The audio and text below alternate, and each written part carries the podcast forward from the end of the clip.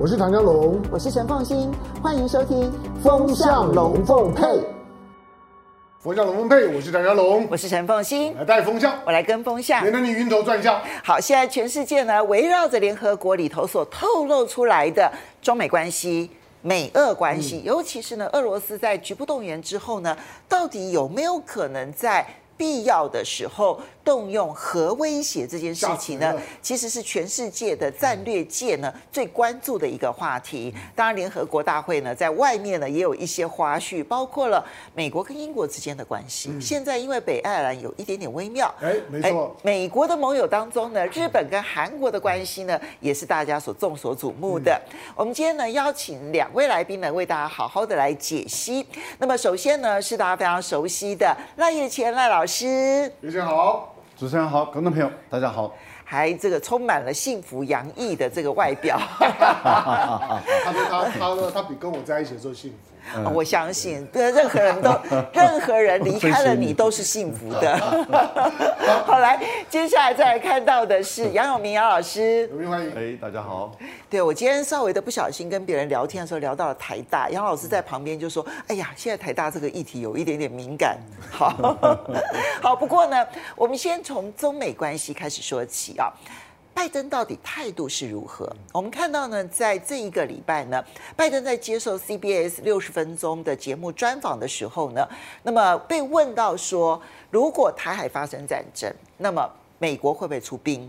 他说会。好，这已经是他第四次说。会出兵这件事情，但是到了联合国大会的演说的时候呢，又不断地强调他的一中原则，而且不会寻求跟中国大陆的对抗或者是冷战。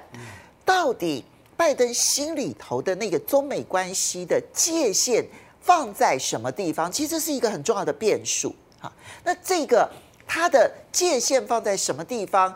背后到底他的智库给了他一些什么样子的建言呢？其实我们现在看到两个完全不同的讯息。比如说，我们看到这个 CIA 哈，CIA 呢这个提出来说，习近平现在已经要求所有的这个共产这个解放军呢，要在二零二七年具备有犯台的能力。好，这个是这个美国的中情局呢他们所透露出来的。而他们的军方也好，情报单位也好，似乎都释放出来了这一个二零二七年这个时间表。可是我们看到呢，CSS，美国战略与国际协会呢，他们做的最新调查，调查了六十四位美国的中国通，好，在美国最了解中国、最了解两岸、最了解亚洲政策的，这里面有前官员啦，还有一些智库的重要的这些学者。他们呢，却认为在二零二七年，习近平要求解放军这个这个这个反武力武力武力统一武统武统台湾呢，其实还不是他们的时间表。百分之八十三说他们并没有准备要二零二七年之前要犯台，所以这个讯号彼此之间是混乱的。所以赖老师，到底我们要如何去解读美国现在在中美关系当中？如何打台湾牌这件事情？美国打台湾牌，它不会停止，因为它在过去两千零五年的时候啊，呃，也就是小布希时代，然后当时在台湾是民进党执政，也是同样民进党执政，陈水扁的第二任任期的时候，美国在当时打台湾牌确实获利不少，因为那个时候的中国大陆是比较弱的啊，呃，筹码也比较少。然后再加上啊，这个领导团队的关系等等，美国当时打台湾牌，牵制了中国在联合国的作用。联合国，中国大陆是常任理事国，但是却不能投下否决权，所以最多只能投弃权。这个在整个国际舞台上，中国的重要的角色被牵制住了。另外，有关于朝鲜跟伊朗的问题，中国大陆尤其在朝鲜六方会谈，中国付出了很多的代价。那当然还有包括经济上的，包括购买波音啦等等的。那我们也看到了，美国获得的利益是非常巨大，那是买空卖空。那当然，美国的小跟班 G7 的其他的六个国家，他们也都获利不少，因为每个国家的领导人都到中国来，就谈到说，哎，一个中国原则就买空中巴士，而一个中国原则啊，就像英国买什么买什么买什么，获利真的是很多。所以对美国人来讲，过去曾经打台湾牌有效，而且获利很多。因此，我们看到从川普也就是特朗普开始在打贸易战的时候，就拼命的同时打台湾牌，目的在哪里？要中国大陆让步。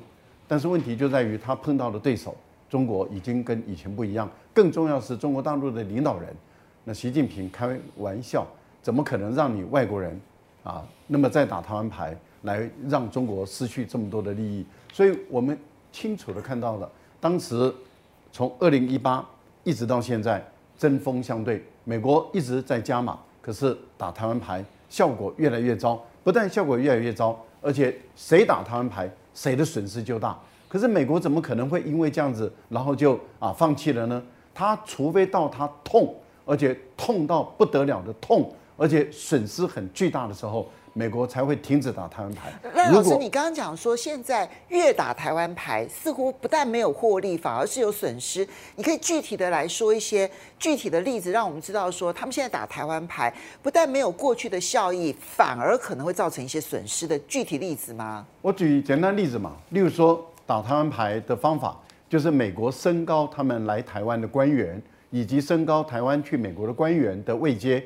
接着我们就看到国会议员组团不断的过来，而且呢，美国还动员日本啦、还有他 G7 的其他的国家，还有他在欧洲啊，例如说他在北欧，还有中欧啊、东欧的一些啊，他的比较愿意听他话的这些小国家，把他们的议员都动员来台湾，立陶宛就是最典型的例子嘛。可是您看到的就是。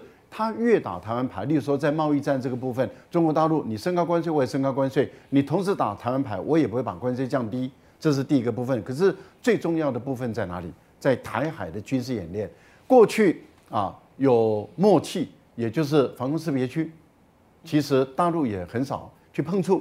也就是说，你有划定防空识别区，我也有划定防空识别区，但是大陆很少去碰触台湾的防空识别区。可是您看，当从川普打台湾牌打到现在，首先你看到的第一个地方就是防空识别区不再存在了。大陆在东南西南的不断的啊，在那边空中巡逻、空中演练，就是无视台湾的防空识别区了。这是首先打台湾牌，美国第一个痛。那第二个痛在哪里呢？原来有台海中线，现在我们很清楚的看到，大陆根本不承认你的台海中线了，没有这个默契了。接着，如果继续打台湾牌的话，大陆的演练会越来越多，演练越来越多，那当然未来十二海里那么进来的频率几率就升高了。还有一个部分里面打台湾牌的痛，就是过去台湾海峡，大家有一个好好像就是说睁眼闭眼，就好像是国际水域。可是大陆现在直接宣布台湾海峡不是国际水域，所以你看美国的军舰穿越台湾海峡的时候压力就很巨大了，因为你每次穿越台湾海峡。大陆就在这个地方举行实弹的军事演练，这个会逼得美国在这个地方很有压力，所以美国又要打脸充胖子，强调说我有航行自由。可是你会发现，美国在讲这个航行自由的时候，这个中气就不足了。而且呢，只要中国大陆进行中远程的导弹的时候，它的雷根号的航母就要躲得远远的。这个躲得远远的，对美国来讲，那是很大的羞辱哎。美国过去的航母是横行无阻哎。可是你可以看到，美国现在的航母已经要躲了，躲来躲去，还要呃不知道藏到哪里去。那这样的一个情形下，您不觉得都是打台湾牌造成的结果吗？也就是说，美国事实上是越来越痛，而且你看，我我可是赖老师，我真心觉得你刚刚举的这些例子，痛的都是台湾呢。哎，但是问题就是你也没发觉，台湾跟美国过去，美国就是一直承诺我对你的承诺坚若磐石，对，然后看起来好像要协防台湾。可是当解放军做这些动作的时候，美军在哪里啊？嗯，美国躲到哪里去啊？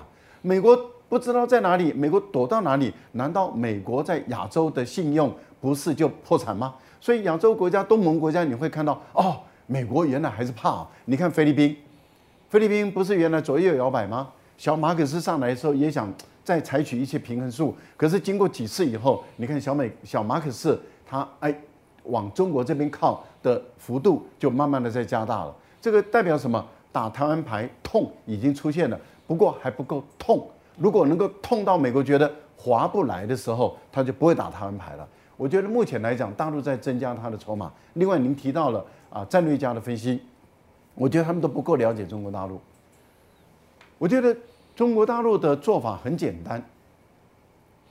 以现在如果说民进党就宣布台独了，坦白说，再大的的损失或是再大的消耗，大陆也绝对会出兵。哦，这个调查里头倒是有提到说，如果台湾宣布独立的话，百分之七十七认为六个月之内中国大陆是一定会打台湾。好，那另外一个角度来看呢，那你只要台湾没有宣布独立，对于大陆来讲，就要想方设法降低它的损耗。那么增大它胜利的的时间，降低损耗，增大胜利的几率，然后再缩减对于台湾在战斗中，那么它的伤害最小。换言之，也就是如何能够在很短的时间内解除你的抵抗力量，瘫痪你的武装力量，然后让台湾的民进党的这些台独分子失去抵抗意志，这个就很重要喽。这个就涉及到你的政治。经济、军事、社会等，还有国际舆论的压力，我如何让你民进党的这些人抵抗意志很快的瓦解？这个瓦解就需要更强大的武力。所以有的时候武装力量准备好了以后，连一枪都不用打哎。有时候当你的武装力量准备好了，而且你强大到，而且一定是赢，排山倒海之势，绝对赢的时候，坦白说，民进党的那些人是很胆小的。你不要看他嘴巴嘴巴叫最大声的人，通常都是最胆小的人。那些人到时候意志一瓦解，抵抗意志一瓦解，弹都不用打，枪都不用发。然后那些人就说：“哎呦，我的原来我也准备好五星旗，你怎么知道他没有准备好的心情？”OK，好，所以我们其实刚刚看到了一个画面，我觉得这个画面呢，在赖老师讲的过程当中，我觉得就浮现出来。就你看到在政治外交上面呢，美国打台湾牌这件事情越打越顺手，好，然后就一直切香肠，一直切香肠，一直切香肠。他刚刚提到那个付代价这件事情，感觉到痛这件事情，其实不管是所谓的这个防空识别区，哈，那台湾的西南海域，或者是海峡中线，它的在军事上面的逐渐消失，对台湾来讲就是立即的军事上面的压力。可是呢，刚刚赖老师讲说，之所以美国会觉得痛，因为亚洲国家都看在眼里，所以就会觉得美国的承诺不可靠。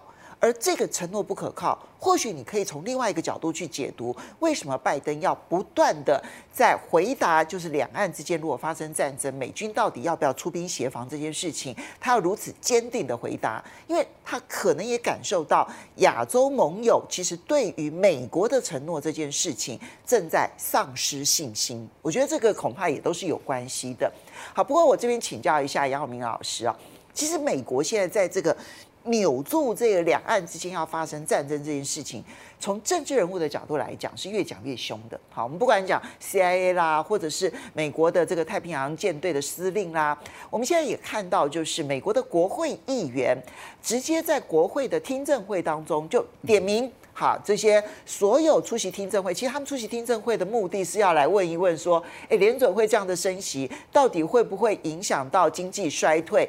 结果呢，重心点一移，就马上问的是说，那如果说今天呢，这个台海之间发生战争，中国大陆解放军呢，这个攻打台湾的话，问这三大投资银行，他们会不会从中国大陆撤退？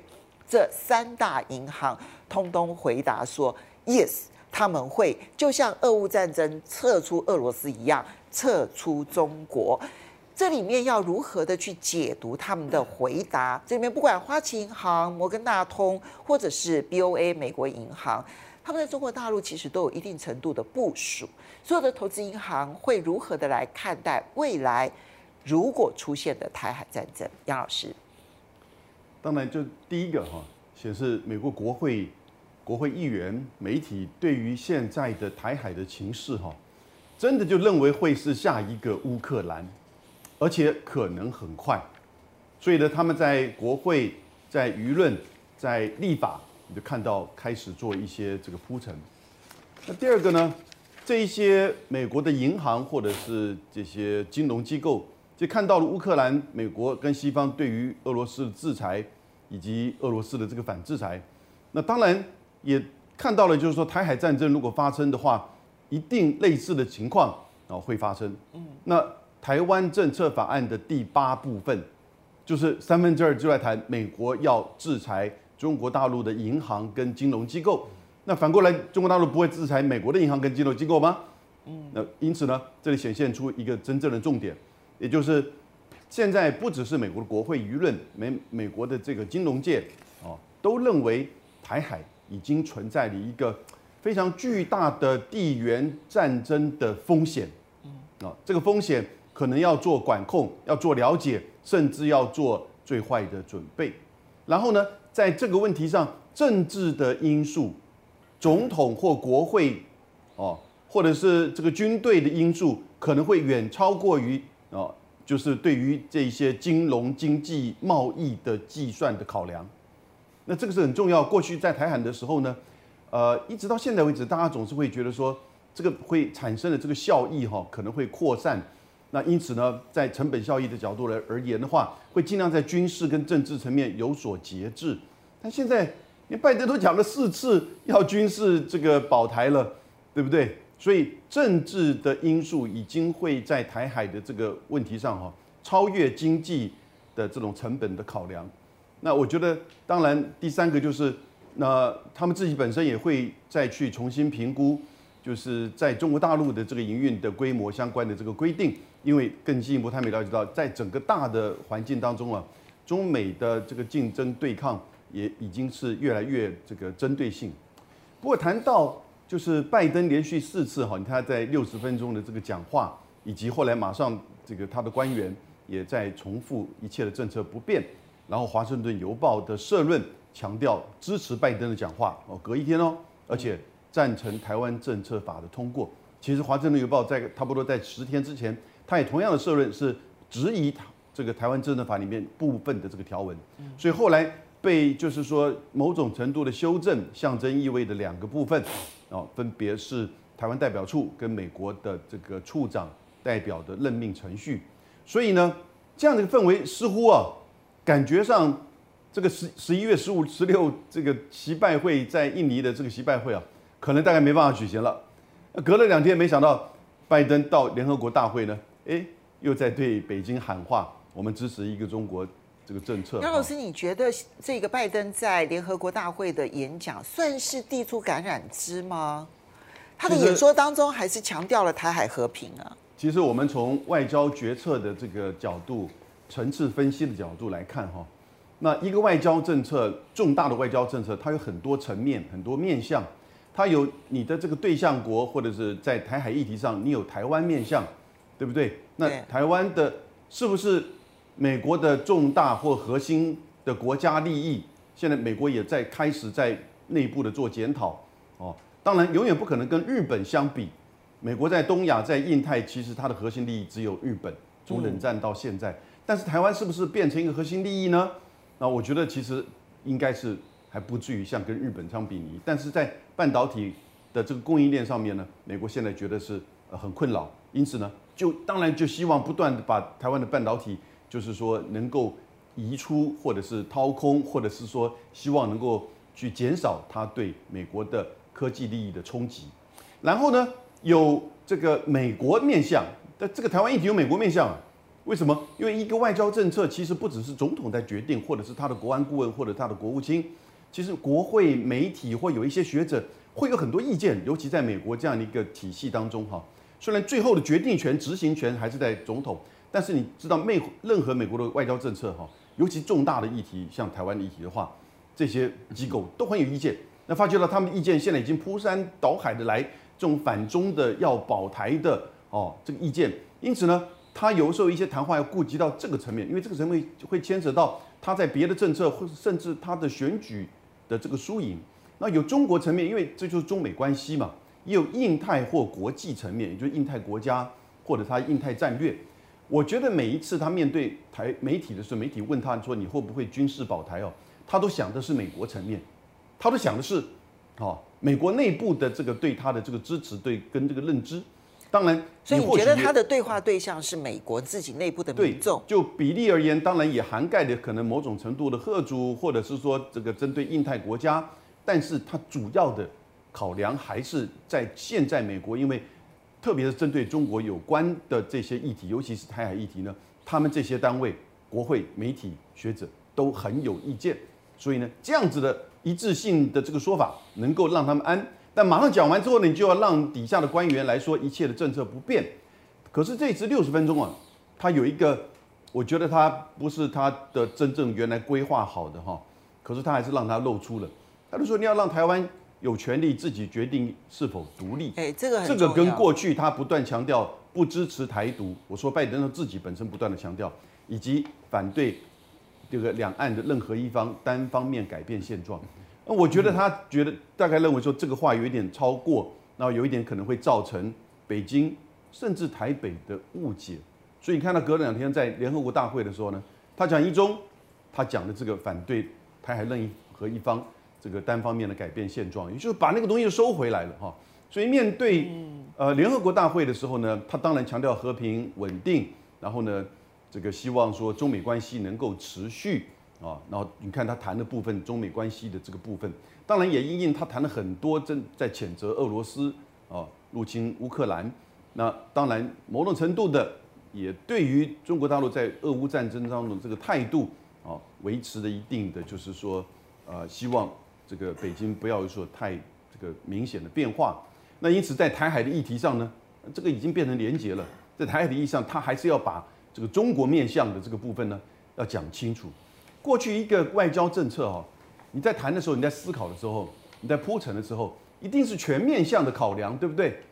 但是你现在发现到有一个议题哦，真的这些重大议题的时候，你真的是见谁你就要讲什么话，你知道？然后呢，有什么修正的时候，你再回来，因为政策还没有真正的推动或者是改变哦。那真正的推动改变就是那个台湾政策法，那他也透过他的这个政党的这个协商，让五个这个议员反对，中间四个是。民主党，可是我觉得这个政策法还会有后续的这个效应的。对，好，这边请教一下香容啊，这就是大问题了。你会发现呢，讯号是混乱的，而且彼此之间是相互矛盾的。拜登自己本身的谈话当中呢，你都可能可以从这里面切到一些对于这个中美之间的关系或台海之间的关系完全不同走向的解读方式。嗯。究竟是和是战？究竟是一个中国，或甚至于未来可能要走向一中一台？就美国的政策方向是一个什么样的方向？混乱的啊！然后你看到 CIA 也好，或者是你看到美国在国会的听证会当中，会要求他们的银行，你到底要不要撤出中国大陆？其实那都是释放一个重要的讯息：你金融上面如果不脱钩，等到战争发生的时候，你会遭遇到重大的损失。我觉得现在这边呢是在释放一个很强的讯息，把那个战争的讯号捏得越来越紧，越来越接近。可是另外一边呢，你却看到是他们自己内部的判断会觉得说早得很啊。你会发现中国大陆现在其实还是和平统一为主啊。二零四九年之前，他都不见得想要动手啊，所以他不见得要用武统这件事情来解决台湾问题，所以。讯混乱的讯号当中，我们要怎么去看得出来，究竟现在是一个什么情势？未来的趋势又是什么？好，我觉得，我觉得应该有两个拜登。那我们看到是两个拜登，要不然不可能落落落差那么大。坦白从从从新闻或者说是或者说一些时事观察，我觉得美国的国务院并没有什么。摇摇摆的国务院的说法从头到尾都一致。嗯，换句话说，美国没有战略模糊，只有拜登模模糊，只有拜登是模糊的。如果用韩国总统尹锡悦的话讲，就是说拜登那张该死的脸可能有两张，但是我们不知道是哪一张出来讲话，就发现他反反复复。尹锡悦已经够惨了，你还要踩他一脚。我，但是我我我最近突然间喜欢尹。尹锡悦了，就是 当他当他说当他说国会那些臭崽子，哎，我我这讲的很好啊。他讲到拜登说那张该死的脸要往哪里放，我觉得讲的也很好。好，他看起来就是说，当他当他不面对镜头呢，肺腑之言的时候，他还是搞得清楚状状况的。好，那拜登的拜登的这些的这些讲话，当他到了联合国，他又堂而皇之呢，一方面骂俄罗斯，可是又谈起了对中国的四不一没有。联合国毕竟是讲给很多的国国家听的，但坦白讲，我觉得那个用用台湾的闽南话讲，放屁安高薪，就是让让大家觉得说啊，没有没有，你们不要不要紧张，没有没有那么严严重。可是所有的严重都是在你的话里面啊，你每次讲完话之后，大家就要出来擦屁股，擦到后来到最近，你会发现，不管是国务院，不管是 Kirk Kirk Campbell，不管是不管是呢这个 Sullivan，都一样，大家都已经不知道怎么去去帮你解释。所以现在只要听拜登讲话之后呢，大家就开始等，等下下午呢国务院怎么说，然后呢等下次拜登怎么说，大家都知道他会翻案的，所以。不知道以什么时候的拜登为为准，你只能说应该有两个拜拜登。那这两个拜登呢，在不同的时空的出现的时候，会做完全不同的表达。平行宇宙。对，可可是现在就是说，刚刚讲到就是说，因为台湾政策法，台湾台湾政策法里面，我我我完全排除台湾政策法不通过的可能性。我认为他他一定过的。以现在的美国美国的气氛来讲，他是一定一定过的。台湾台湾政策法里面。你看到的，他第二章有关有关于军军事的部分，有几个很细节的重点。他认为对台湾的有关于军事资源啊，包括的这些顾问啊、援助方面的处理，应该效法美国驻泰国的美军顾问团。对，那个就一句话。但你你有没有注意到美美美国美国是怎么在军管泰国？你都以为泰国跟中国很亲，对不对？很亲中，理论上是。可是美国他为什么不太担担心我？即使臭你军政府，可是我也不太担心啊，因为我的顾问团呢就在那距离你的你的皇家皇家基地距离曼谷两公里的地方而已，你能怎么样？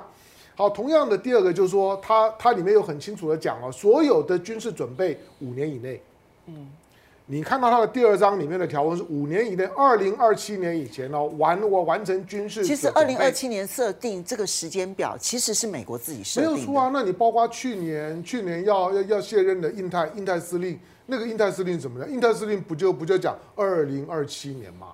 换句话说，美国的军方、美国的 CIA 所释释放出来的讯息都没有这么的乐观，反倒是我们说的这些呢，China hand，当然因为它是 China hand。他不，他他总不希望问，你知道，所有的 hand 都不希望到到最后大家没有办法 shake hands，就是所有的 hand 没办法握手。对，就是你所有的 hands 最后总要能够握嘛。如果说大家搞到后来没有办法 shake hands，那个 hand 就没有用了。所以你要你要知道，每一个国家的叉叉 hand，他基本上面都不希望把问题搞到很僵，不希望变成是一个死鹰派。所以大部分 hand 都会比较保留，这个是你要特别注意的。它绝对不代表美国的官方的立场。美国的美国的比较标准的对台湾的官方的立场，刚才两位大概都已经谈到了。台湾现在面对到未来的冲突，基本上面呢就就是就是乌乌克兰的副科。你看到乌克兰现在是是怎么打的，就就是怎么打的。你最近听到的，包括包括或许我们会谈到的，像是李喜明将将军的这些的谈谈话，或者你看到台湾政策法里面有关于台湾该如何面对跟解放军之间的战争。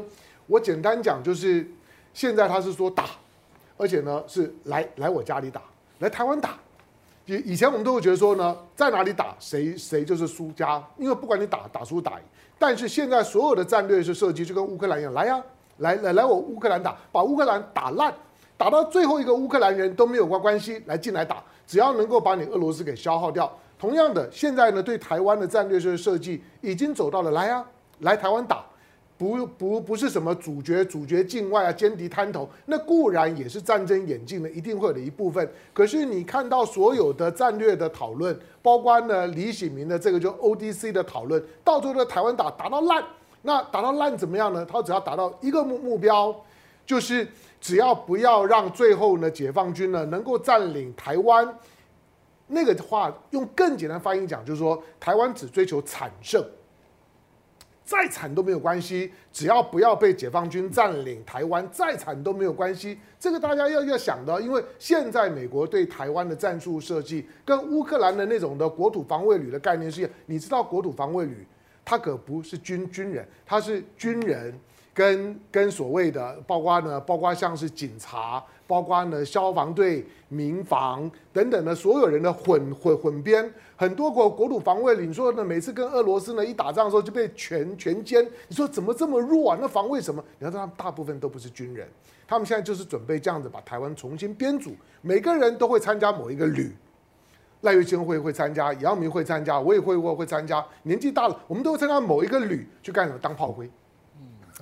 我我太老了。刚因为因为其实这个是李喜明的国国土防卫军的一个设计，ODC 的一个设计。我在看那个设计当中，其中有一段话很重要，他就说国土防卫军呢不穿制服，因为他的目的就是要混在人民当中。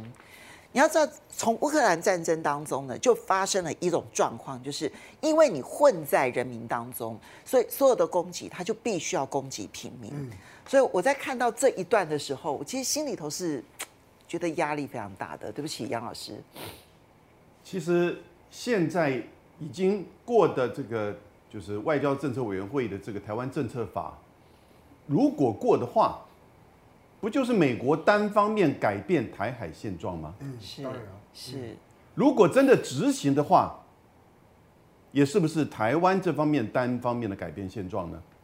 我讲这个改变现状，这是要看认知方啊，也就是北京他如何去认知，他怎么去看这个解读这个东西，他就觉得美国已经改变台海现状，而且是用法案、用实际作为，不是只有军事哦，还有政治层面哦。哦，好，所以呢，这是一个我觉得在台湾政策法这个层面呢，大家有一个理解。那倒过来，华盛顿难道不知道吗？所以这个政策法，我觉得未来还有的磨了哈。可是杨老师，我们从另外一个角度来讲，如果华盛顿并不在乎台海发生战争呢？对，当然，现在就是我们在讲这个战略模糊、战略清晰哈。其实讲句实在话，某种程度跟军事现实已经脱节了，不管是清晰还是模糊。嗯嗯，美国在整个西太平洋第一岛链甚至第二岛链范围，就一千海里、一千公里范围之内呢，其实它已经不具有这种优势跟主导性的。我想大家在军事层面都理解，不管是空军甚至海军，啊，所以呢，这个时候台湾政策法它背后的目的就是什么呢？就是刚开始赖老师所讲的。那是不是就是在准备一个代理战争场域的这种设计呢？是啊，这是我们要去思考的。来，我们先回应几位好朋友的这个这个留言呢。Olav 他说，为什么美国军方会命令战机跟军舰撤退到关岛跟澳大利亚？台湾有事，日本有事，那也是美国有事吗？好，他打一个问号，大家可以想一想。许平科他谢谢你的呃啊，他特别提到，他说拜登的意思是说台湾可以自己决定是否独立了。嗯，好，那俄罗斯现在呢已经决定乌克兰的四个地方要公投了，那就请问你美国同意吗？哈，那曾曾于习习习他说尹锡悦骂美国国会议员很有种啊。好来偷偷骂，对啦，不想被录到的麦克他。他如果知道麦克风是开的，他可能就不敢，他就不会这样骂了。民调，他要面对他低下的这个民调。对。不过我们先来看一下，在这一次的这个联合国大会当中啊，其实有一个议题是原本没有设定的，但是呢，很快的跳出来，就是当俄罗斯的总统普京呢，他宣布局部动员，动员三十万的军力，那么对于乌克兰。战场上面的资源，当然也包括了，就是对于接下来，其实未来这几天，呃，这个四个地方的公投之后呢，这些军队有可能是要巩固这四个地方的一个战果，但是在动员的过程当中，那么拜呃这个呃这普京呢，他提出了核威胁这件事情，他说是因为西方有核威胁，所以呢，不要小看了。这个俄罗斯，俄罗斯也有核武、核子武器哦。好，那这个核威胁呢，已经是要到台面上了。我们看到拜登呢，很快的在联合国大会当中呢，来回应说呢，这么呃，普京他现在正在动用核武来威胁我们，所有的盟国都必须要团结来抗俄。而普京不但没有缩减他的核威胁，相反的，他再次的强调，我并没有在虚张声势哦。所以眼看着这个核威胁在乌克兰战场上面快要变成了一个胆小鬼游戏了吗？Chicken game 了吗？川普说他不是开玩笑的。我们过去讲，就普丁跟川普代表了普世价值，他们两个立场是一样的。那乌克兰怎么想呢？因为乌克兰第一时间泽连斯基说他不相信普京会动用核武器，嗯、但是呢，现在呢也不能不承认说核灾只在一步之遥。我今天请教一下赖老师。我到今天为止，我都很难想象会动用核武。可是现在，如果是胆小鬼游戏玩到最后，我们很难去判断会不会有最糟的状况来出现。你如何来看待这里面美俄之间的相互的核子威胁？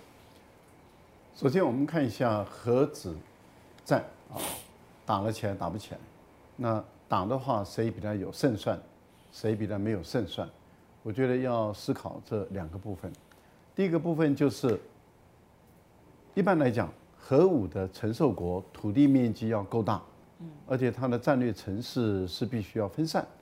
另外一个部分里面，它是不能啊过度富裕，因为过度富裕一般来说它的承受力是比较差的。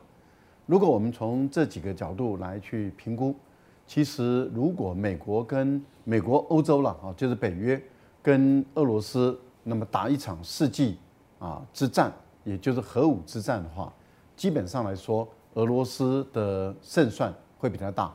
当然，我讲的胜算是两败俱伤之后的胜算。为什么？就是不管是谁都是惨胜啊。对，都是永远是惨胜。啊，应该讲都是惨败了，但只是说谁败得更彻底一点。那以俄罗斯来说的话，国土面积够大，那国土面积够大，还有就是他们的富裕程度是比较低的。所以如果说美国对于俄罗斯实施核打击、核攻击，它的核弹的数量必须要足够多啊，因为俄罗斯的国土面积大到这个样子，横跨欧亚两大洲，所以在几波几轮的核弹之后啊，那它本身的残存的。的力量还是在的啊，但是来看一下美国跟欧洲，他们相对很富裕，相对很富裕。一般来讲的话，他们不敢也不愿意承受这个核弹。第二个就是他们的国土面积、人口、城市太密集。你说，整个欧洲国家，他们几乎都是很密度很高的。这些以俄国现在的核弹来讲的话，是可以对于他们重要的战略城市是可以完全毁灭的。对美国来说也是如此。美国国土面积虽然小于中国大陆一点，但是你可以看到它的战略城市都很巨大的。所以，如果美国啊，尤其是它的工业布局，那么承受核弹的话，那再加上美国的富裕程度，我觉得如果我们来比较，双方都已经有决心要打核弹，那谁比较有勇气，谁比较没有勇气，应该已经可以算得出来，答案也出来了。我觉得俄国比较敢打，美国、欧洲比较不敢打。那这样的一个情形下的时候，我们就问第二个问题，那也就是，普丁如果他扬言要打，而他最后，美国、北约都完全不甩他，而他最后没有打，那我们就称之为核讹诈。嗯，也就是说，我其实我是不敢打，但是我吓你，那没吓成功，那我就讹诈嘛。但是如果说假设他是真的敢打，那对方也被吓到了。那我们就可以知道，那就是核威慑。但是如果对方没有被吓到，而真的就打起来了，这个时候我们就可以看到出战的谁用的核武，而被攻击的那一方要不要立刻实施核武的反击？可是立刻实施核武的反击，那么核相互保证毁灭的升级速度很快就拉上来了。这个情形下，那就会看到，假设北约某一些国家不信邪，不信。普丁敢打，而普丁果然挑一个比较小的国家先打一下，然后让有核武的国家他本身考虑我要不要出兵反击。我只举一个例子，假设了俄国就挑芬兰或者挑立陶宛，嘣，我给你打一个核弹，但是因为芬兰也好，立陶宛也好，它没有核弹，那问题就在于拥有核弹的法国、英国、美国要不要反击？如果他们没有反击，那我们就可以知道这些国家就白白的牺牲了，因为他们就白白的承受了核打击。而在这个时候，北约的国家都会相对的恐惧，因为他们知道如果再升级的话，俄国是真的敢打，因为他已经打了第一枚了。可是他打了第一枚，打的却是没有核武的国家。问题就在于他马上挑战的北约的这个安全相互保障的可可靠性、有效性、可用性。而有核武的国家没有实施反击的话，北约的这些 马上就瓦解，北约的联盟就瓦解了。所以说，它的战略路径上面是有一条对他相对有利的路，就是了。我觉得普丁他的整个做法，你可以看出战略上、战术上是高明的。为什么？因为他这样的一个宣布，他是有步骤的。第一个步骤就是在九月二十号的时候，他先。召见了这些到任的新驻莫斯科的大使，然后接到他们的那个到任国书，接着他就跟他们讲话了，说俄罗斯的目标是改变一级体系，要走向多极体系，这是俄罗斯的国家战略目标。然后他认为，美国率领的 G7 主导这个欧亚非等这些大陆的时代已经结束了。过去美国成功，可是他们认为美国终将失败，而俄罗斯要终结美国的这样的一个一极体系。我觉得这个他把他的战略意图、政治意图、国际秩序的重建的意图摆得很明白，这是第一个部分。晚上他就召集了俄国的军工企业的老板，嗯，要研究北约的武器，而且要加速生产。嗯。这个加速生产就是军事的战争动员准备，也就是说。我们平常的时候上班就是八天嘛，嗯，可是你看在二次大战的期间里面，八小时，对，一天八小时，我们我我们就是上班，我们一天就是八小时。可是你想想看，在二次大战期间的时候，参战国的军工企业，它是二十四小时是不断的在研发的。那也就是说，俄国现在要它的军工企业完全满足俄国国防部的需要。这个军事动员做完了以后，我相信它的财政的支配就会进入。这些军工企业的手中，让他有足够的财政能力去进行，而且他要求所有的零料件、所有的关键技术要百分之一百的俄罗斯，而不能够依靠外援。这个情况等于是已经在准备一个第三次世界大战的一个战争动员，马上接着他宣布局部动员。对，这个时候当然会引起大家关注，说俄罗斯的动员能量有两千多万、两千三百万人，而他这次动员了三十万人要投入这个战场。接着您看到了，那就是从今天开始啊，一直到二十九号，这四个地区，也就是四个共和国要并入，要加入入俄公投。对。那俄罗斯的杜马，我相信很快的就会通过，接着就送到普丁，普丁马上就会签署，所以他在法律程序上就完成了。即使你北约国家欧盟承不承认，对于法国呃对于俄国来说的话不重要，因为他的法律程序完成了以后，俄这个就是俄国的领土了。俄国的领土，你哪一些国家提供武器给乌克兰去攻打俄国的领土，俄国就很有可能会视同是对于他本土的人民的一个攻击。那这样的情形下，你就不能排除俄国对于提供武器的相关方，例如说波兰啦、啊，或者是啊德国啦、啊，或者是其他的国家，他进行攻击，你就不能排除。赖老师，你刚刚讲的是这个普京的安排，哈，从一步一步一步一步到这一些。这个他占领的地方，不管是卢甘斯克、顿内茨克，然后克尔松，或者是扎波罗热，到最后他认定说这个是俄罗斯的领土，所以你提供武器来攻打，那我通通可以来攻打你。这是他前面完成的，从他角度看起来的法律准备。但我现在想问一个，就是到目前为止，你觉得俄罗斯用动用最后的手段，也就是核威胁，真正采取核威胁的？可能性几率到底有多高？我觉得绝对有可能使用啊。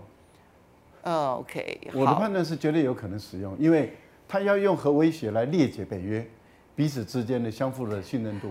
这个当然就对全世界来讲冲击就会非常的大。因为有很多北约的国家，他认为我为什么要淌这个浑水？嗯，有很多欧盟的国家认为我要为什么要淌这个浑水？例如说匈牙利就是一个很典型的例子嘛。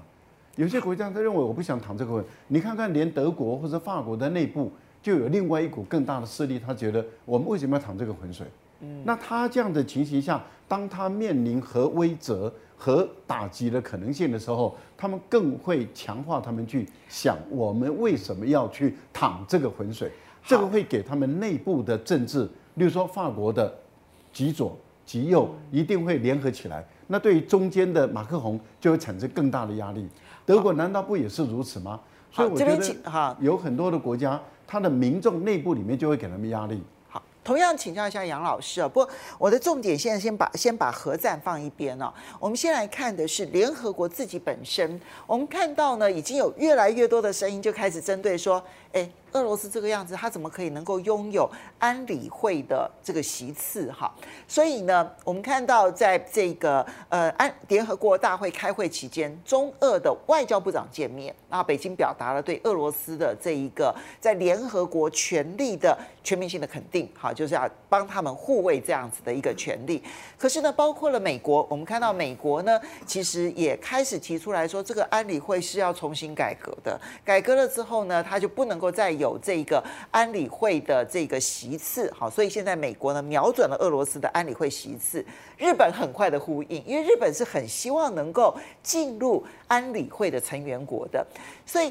杨老师，你怎么去看联合国在这一次的会议当中，它会启动一次整个联合国的大改变吗？联合国改革啊，从联合国成立那天就开始有这样一个呼吁了。那它因为反映的就是整个国际政治、国际安全的现状，哦，几个大国，尤其是核武大国作为安理会，那刚好又是。这个战胜国，二次大战之后的这个战胜国，然后随后他们各自发展这个核子武器，所以也就是说，这个是二次大战之后的战胜国的一个对这些战胜国有利的国际政治的架构，在联合国安理会里面这样子的一个呈现。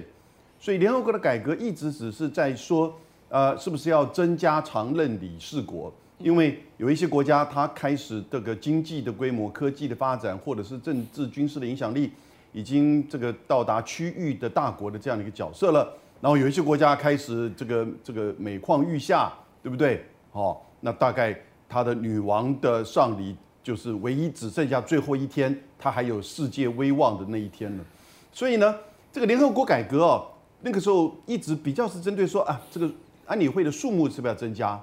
常任理事国的数目是要增加，那至于说安理会拥有否决权的国家，一方面他们是大国，哦，制度上是他可以把这个案子都否决掉，然后呢，他们也都有拥有核子武器，这是双重的因素，所以美国的这一次其实只是在制造一个舆论的议题，我倒不觉得说有任何的这个效应能够真的达成。就是联合国的改革，把俄罗斯不只是把安理会的这个否决权拿掉哈，那拿掉的话，那是不是英国、法国也拿掉了呢？对不对？那是不是别的国家？他们他们会说，哎，英国、法国没有侵略别人呐？呃，以前有这个说法说，这个叫做呃头等舱、商务舱跟这个经济舱。那头等舱就是那五个国家有否决权，那商务舱是常任但没有否决权。嗯，那经济舱就是说剩下那些是非常任的。呃，一些各个区域选出来的国家，那当然这个连日本都否决，德国也否决这样子的一个这个方案。那因此呢，你要不然进来拥有否决权，你要不然就是说把那个否决权大家都拿掉，都 mission impossible 不可能的啊。所以呢，如果日本挑这个时间点说要成为常入常，我觉得他时间点真的挑错了，因为中国跟俄罗斯不会同意这样子的一个做法，甚至英国、法国哈。这个我觉得他们都很谨慎，因为这个会碰到他们自己本身的利益的。回到刚才，就是这个战的事情，这整个俄乌战争哈，这四个地方今天开始这个陆俄公投，应该是到二十七号吧？对，二三到二七。对，我如果记忆没错的话，各位你还记不记得二零一四年克里米亚公投的时间表？三月十六号克里米亚公投，嗯，三月十八号两天后，普京签署了法案，哦，好接纳克克里米亚。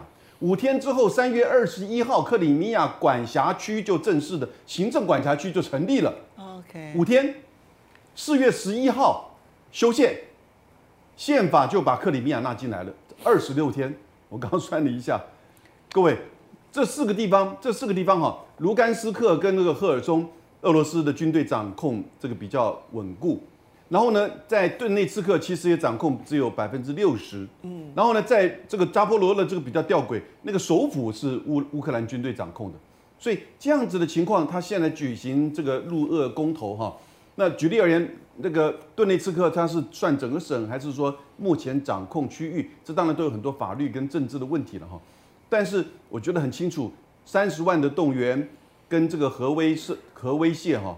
其实就是要去确保这个区域的巩固，第一个目标，那当然会造成一个很大的这个困难，就是如果当你今二十七号如果照克里米亚的这个时间表的二十七号如果结束，是是不是二十九号？然后呢，十月一号啊二号还是十月中的时候，俄罗斯就修改宪法，会不会这么做？会不会做那么快？我们不知道，但是这一定是他的接下来的这个进程。西方国家怎么面对这个问题？当然，现在是说否决不承认这个公投，但是乌军还在攻打，还在拿着西方国家美国的海马斯在攻打。西方可以确认的是，美国不会停止。嗯，那美国停止就承等于是间接承认，就像那个时候川普啊，川普其实是承认了、间接口上承认说啊，啊，那个都是讲俄语的克里米亚啦，嗯、哦，这个造成国际媒体很大的一个这个质疑啊，美国内部也是一个很大的质疑。可是这个情况绝对比克里米亚更为复杂，因为克里米亚曾经是俄国的嘛，啊，被赫鲁雪夫大笔一挥，啊，挥给了这个乌克兰，因为赫鲁雪夫自己是乌克兰人，所以呢。那这样子的情况，再加上这个顿内茨克跟扎波罗热的这个不完整，它会造成很严重的法律、政治跟军事上的问题。乌克兰绝对继续打，嗯，哦，那所以我说，我觉得可能会重复二零一四年之后到二零二二过去那两个卢甘斯克跟顿内茨克的这样子的边境的战争，而且可能会双方都比较谨慎，因为俄罗斯的军队也增加了。双方都会比较谨慎，美国这边也会更谨慎。海马式的这个射程说不定从八十变得只剩下四十三十公里了哈，也不一定。但是这个会变双方一个大的困扰。这个时候核威胁、核打击哦，那我觉得如果战争不是出现一面倒、完全的俄军败退，它的使用的可能性应该还是有局限、有有限制的。如果出现了一个战争，还是一面倒。然后呢，甚至整个四个这个地区都失陷的话，甚至打到克里米亚，不要忘记这是这是泽连斯基的政治目标，他连克里米亚都要拿回来。那那个时候核威胁就可能会是如真实电影一般。所以香龙，你现在的评估是如何的评估？今天非常有趣的是，《纽约时报》有一篇专栏哦，Freeman。好，就是他，当然他是《纽约时报》的中东专家了，然后写专栏，写全球化的这个专栏。他突然之间就很乐观的说，有欧洲有人跟他讲说说呢，冬天有可能呢会这个因为欧洲受不了这个能源危机，因此可能会要求乌克兰必须要跟俄罗斯达成一个非和平协议，但是能够双方彼此之间至少能够。各自在一个地方安置的这样子的一个协议，他看不出那一个这个彼此之间休战的路径是什么。但是这里面可以凸显出来，整个俄乌战争现在俄罗斯再升级之后的结果，可能会让这个战战场跟能源危机跟其他的因素搅得更加的密切。Friedman 的讲法，我觉得，我觉得有很多时候我们都以为他们在预测。或者预言，但我觉得他们只在表达自己的期待。对，我觉得那比较像是梦呓耶。也就是那只是他们的他们的期待。我想，我们每个人都会有都会有基于自己的价值观或者利益而来的期待，在任何大事情的时候呢，都一样，这个不意外。那呃，现在看起来，俄罗斯俄罗斯这个礼拜因为他做了三件事嘛，我们刚刚讲公投，公投现在正在进行，而且不包括哈尔科夫，就是告诉你之前所谓的哈尔科夫的大大反攻呢，那个呢是从乌克兰的宣传的角度，俄罗斯根本就没有把哈尔科夫纳入到公投的范围里里面，就表示哈尔科夫本来就不在他的算计里面，你要给给你，但是这四个地地方，因为我们都认为说，呃，因为。因为俄罗斯的占领不完整，那是从行政区的角度。可是从军事的角度来来讲，天然边界比行政边界重要多了。就是我只要天然边边界达达到了，就是跟跟乌克兰之间有区隔了，其实就 OK 了，就是不见得要达到那个行政边界。那俄罗斯现在对这四个地方来讲，它的战略很明显嘛，就是顿顿巴斯那个它重工业区、俄语区，那南部的这两个地方，你想他打了这么久的马马利波，这个这个是呢，这扎布罗罗热就两个重点，一个就是那个大河核电站，还有一个呢就是马呃马利波这样一个在亚速海的重要的港口，我打了这么久，我难道再吐回去吗？不可能。那也刚刚讲，就哈呃，这另外呢，就是说，就科尔松，科尔松呢是俄罗斯呢最想拿下的地方，第一时间就拿下。科尔松打的战战事没多久，科尔松就已经是全全部都都收回来。因为科尔松也牵涉到了克里米亚的。克里米亚，就换句话说，如果科尔松，我也不可能再吐回去。我吐回去之后，我克里米亚呢，第一个没有办法经营，第二个呢，亚亚速海呢，仍然呢必须要呢跟你跟你呢乌克兰分享，他一定把亚速海变成内海。让克里米亚呢完完全全呢可以呢在俄罗斯的掌控之内。那现在的所谓的三十万的动员看起来不多，但是我我我说那个是因为俄罗斯的动员体系已经好好几十年都没有动过了。现在是在一个暖机的状态，它已经休眠很久，还在暖暖机。暖机一开始不能动员太多，否则它会一团混混乱。他一定先测试动员三十万看看，所有的系统呢都已经都觉得顺利，包括文文文书作业啦、报道程程序啦，所有的这些的后勤的整补都已经呢都已经呢已经正常化了。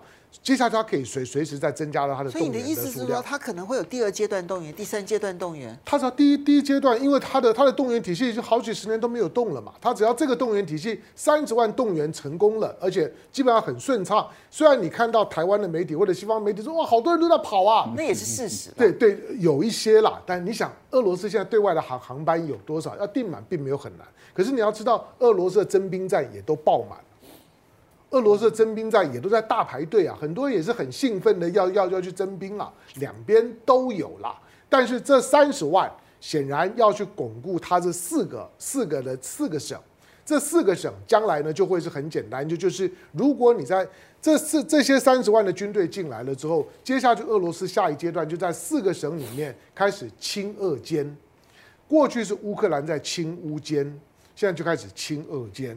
就是你亚速营在这在这地方呢，过过去以清乌奸，所以呢做很多呢，就是说呢违反人权的事情，他开始会清恶奸。等到这一部分的整理完成了之后，西方国家不管你接不接就接受，这四个省大概都很难动。你还记得美国的那个那个就是呢这呃芝加哥大学的教授米尔谢尔几个月前他就已经讲过了，他说战争已经打完了，接下去只是要由乌克兰决定他要失去多少的领土。那你要失去多少的领土？或者说，从现实的角度来讲，那些领土大概都要不回来。你虽然你会你会去制裁俄罗斯干什么都 OK 了，但是我是说你要不回来。至于核武器的部分，因为我们对核武器、对战术核武的讨论过去非常非常少，因为绝大部分的核武器的讨论都是战略型的核武器。可是战术型的核武器，其实在过去的五十年里面是有很大的进展的。比如说从卡特。你想从卡特卡卡特是一个是一个人人人权主义者，卡特批准了中子弹的生产，到了雷根的时代呢，批批准了包括呢包括冲压弹跟炸的炸炸弹之母的生产，这些基本上面都是在核武跟传统武器的中间的模糊地带啊，这些东西呢到现在为止都还没有真正的在战场上面被大规模的使用。我说他现在在用的，对普丁来来讲。它不是说我会用在战场上面，而是我会用在战区上。换句话说，我要投射的对象不会是在跟我，不会在顿巴斯，不会是在那基辅，我可能就会丢在你你波兰，丢在那利沃夫的边境上面。所以西方国家就很怕了。一旦动用到战术核武的时候，他就知道乌克兰非久留之地。因此呢，如果我开始威胁战略核在战术型核武器的时候，乌克兰的战场的情势呢就会开始有转变了。好，我们先谢谢几位好朋友的支持啊，米娜米，谢谢你的懂内这样子。当然，嗯，俄罗斯如果动用核武的话，中国大陆跟印度的态度也有很多人讨论。那有人认为说，中印一定会跟俄罗斯立刻划清界限，但米娜米认为说，中印不仅不会与俄罗斯划清界限，反而会更感谢俄罗斯，因为以后以后大家都可以用核武了，反正别人用了，我干嘛不用？所以对于武统的问题，他始终不排除。中国大陆一开始就会使用核武的可能性，现在说保证一开始不使用，但以后呢变数很多，好吧？这件事情进入想象，这件事情本身就是一个很重要的悲剧啊！好，来，接下来我们再来看看这个朋友好，谢谢你的斗内啊，然后 CB 曹他说。打光脚的是不怕穿穿鞋的啊。那么 Tiger Wild 他说，真正的核战打的是核反击。然后呢，面包他说，拜登是不可能出兵保卫台湾的，但是拜登呢会派军官。进驻台湾，其实现在有一些这个美国的军事顾问是在台湾的嘛，对不对？其实两位老师都非常的熟悉，赖老师过去在国防部也待过，然后杨老师其实过去也在国安会服务过，所以其实都非常的熟悉。但是我我这边要提醒的是，其实这一些美国军官哦，他们在第一时间如何撤退，他们是有动线的。呃，老师，我这样讲对不对哈？他们对第一时间他们自己如何撤退是有动线的，包含美侨都有了。对啊，所以所以你不要期待说等到开始打战的打仗的时候，他们会一直留着跟着我们去打那个不这个这个国土防卫战。哈，这一点我想两位应该是熟悉的嘛，对不对？哈，好的，因为时间的关系，我本来是想要谈一谈，就是从联合国大会当中这个场边的美国盟友们，比如说像拜登跟英国的首相见面，好，然后谈的是北爱的问题。好，这其实现在变成美国跟英国之间很大的一个问题。然后日本跟韩国的的这个这个领袖见面，哈，总统跟这个跟这个跟这个这个这个首相见面，但是双方的气氛很冷。好，不，因为他们两个人两个人加加起来的民调支持度大概有六十了，加起来对加加起来就及格了。两两人算的大概就六十。至于爱尔兰的问题，我我我觉得因为拜登是爱尔兰人。嗯拜登的立场很简单，世界上只有个爱尔兰，北爱是爱尔兰的一部分，是不可分割，所以跟英国一定是不对盘的。好的，时间的关系，我们希望下个礼拜还有时间可以跟大家好好的聊一聊。那不要忘了下个礼拜同一时间收看《风向龙凤配》，我们下个礼拜再见喽，拜拜。雅虎。